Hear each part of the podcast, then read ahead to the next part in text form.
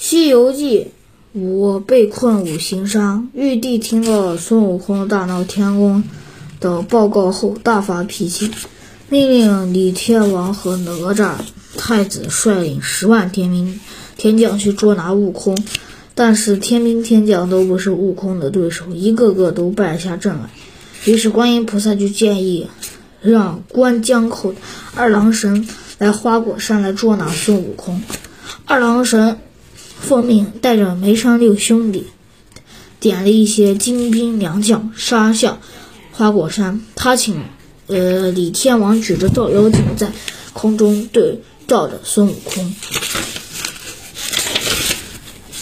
如来赐真经，唐僧师徒经过万水千山，经过了许多令人难以想象的折磨，终于来到了西天。师徒四人一边欣赏灵山仙境风光，中呃一边愉快地向大雷音寺走去。走着走着，一条大河出现在眼前，呃，河面宽阔，水流湍急。唐僧师伸长脖子望了半天，连个人影都没有。呃，脸满脸疑惑地问悟空：“我们是不是走错路了？”师傅没错。既然没错，这这我们怎么过呀？正说着，从下面冲来一只船，船工高叫：“百度，百度，有人上船！”呃，悟空火眼金睛认出那是。接引的佛祖故意不说出来。船到岸边，唐僧见一条是无底船，说：“呃，不敢上去。”悟空趁他不注意，用力一推，唐僧扑通一下掉进了船里。唐僧边抖衣服边埋怨悟空：“八戒、沙僧、白龙马也跟着跳了上了船。”呃，接引佛祖撑开船，唱着山歌，呃，向对面划去。过了河，唐僧带着师徒来拜见如来。如来高兴了，呃，跟随随阿傩、迦叶，呃，去挑选经卷。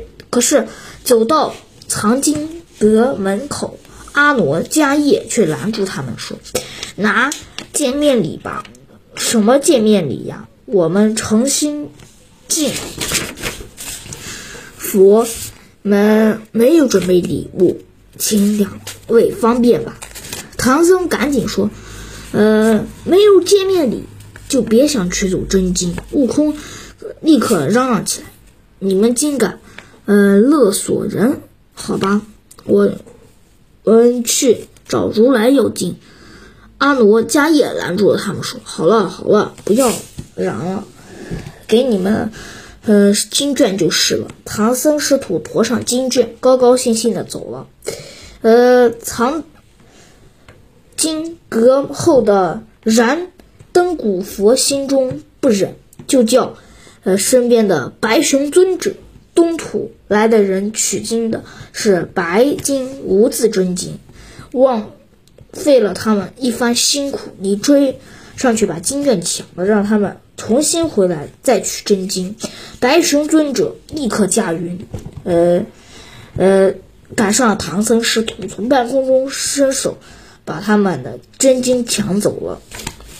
呃，悟空抡起金箍棒，呃，紧追白熊尊者，害怕伤，害怕被金箍棒打中，呃，便抖抖抖洒金包，脱身逃跑。悟空顾不得赶白熊尊者，呃，连忙去捡漫天乱飞的经书，打开一看，竟然全是白纸。唐僧叹息道：“天哪，我拿着这么多白纸，怎么去捡东土？”呃，唐王啊！悟空生气地说：“阿傩、迦叶勒索不成就用白纸来骗我们，我们回去向他们要。”呃。他们决定再去见如来佛祖，于是师徒四人又回到了雷音寺。如来听完孙悟空讲的后，笑笑笑一笑，说：“这事我早就知道了。其实这是无字真经，只是你们东土人看不懂罢了。”如来佛呃，又安排他们去取取经书。这一次，阿罗家是仍然要礼物。唐僧没有办法，只好把一路上自己盛饭装水的紫金钵盂给了他们，这才算得到了真的真经。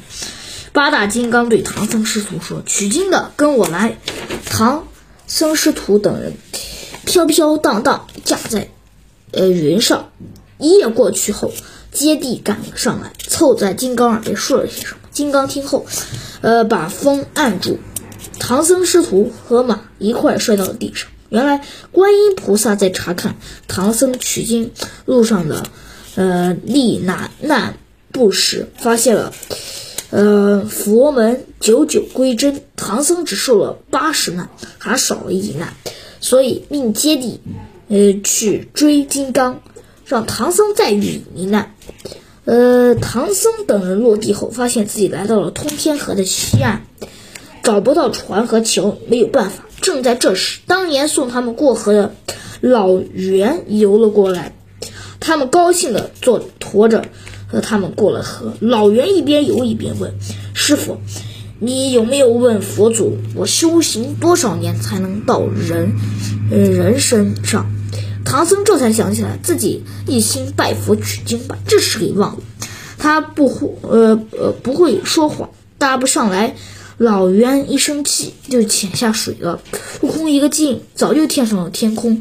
唐僧等人和经卷落入了水中。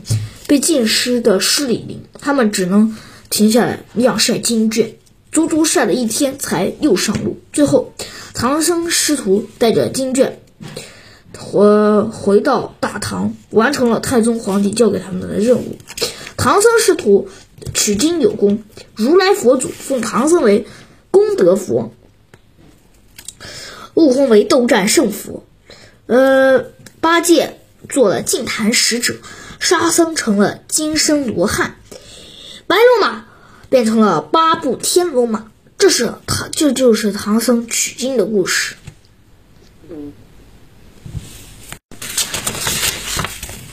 招亲奉玉兔，唐僧师徒呃为了早一天取到真经，就加快了脚步。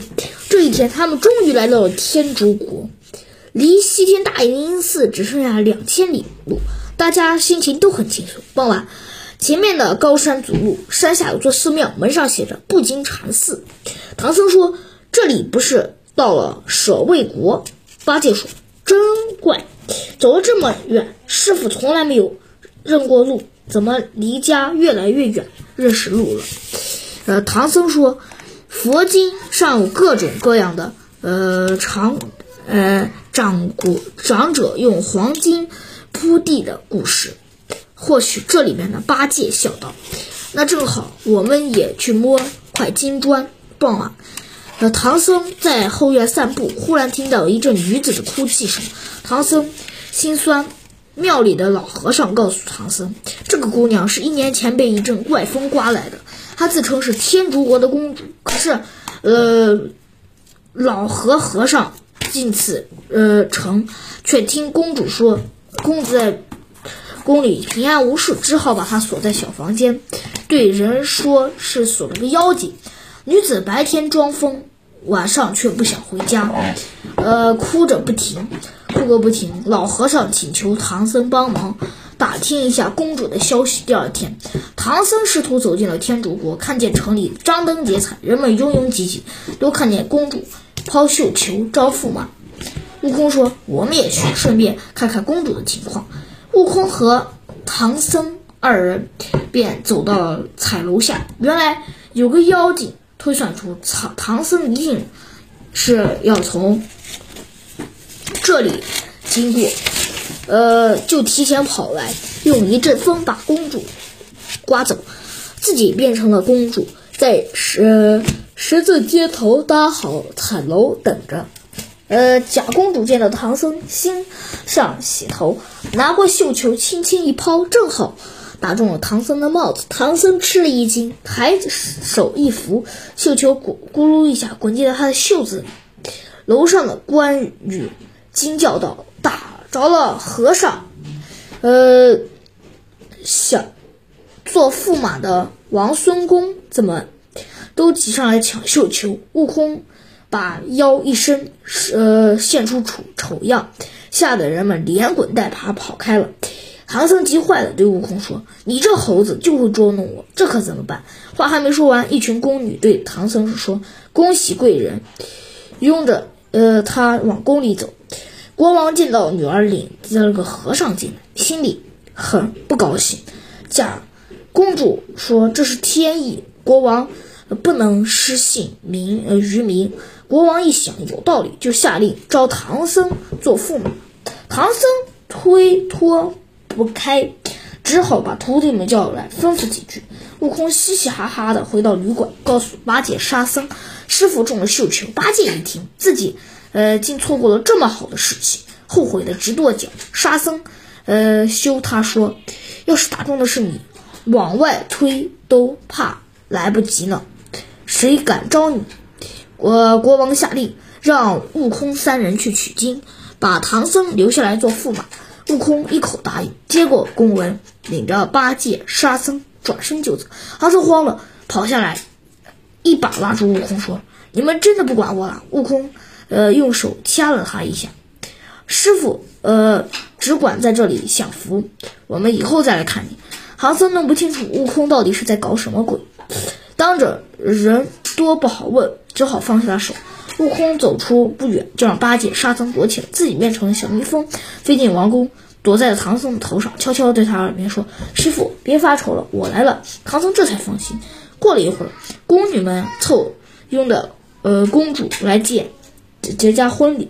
悟空睁开火眼金睛，仔细一看，这个公主头上有妖气，就对唐僧说：“师傅，这个公主是假的。”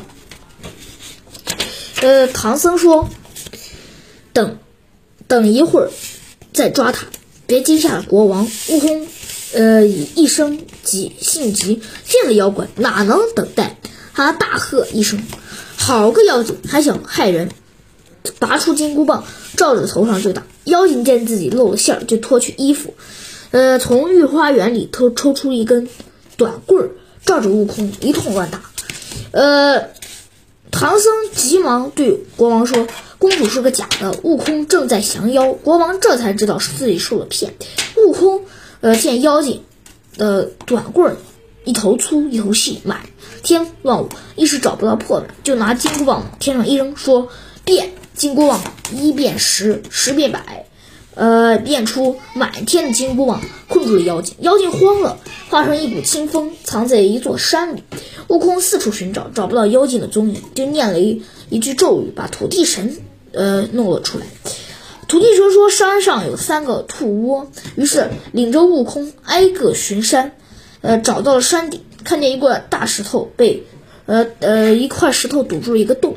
悟空跳开石头，妖精呼的一声跳了出来，边打边跑。悟空一棒打死他，忽然彩云飘飘，嫦娥仙子赶来，叫大圣别打死他。呃，他是月宫。的玉兔偷偷下凡干了坏事，请大圣饶他死罪。悟空说：“怪不得，呃，他的捣药杵使得这么好，原来是月宫捣捣药的玉兔。既然如此，就我就呃可呃饶了他吧。”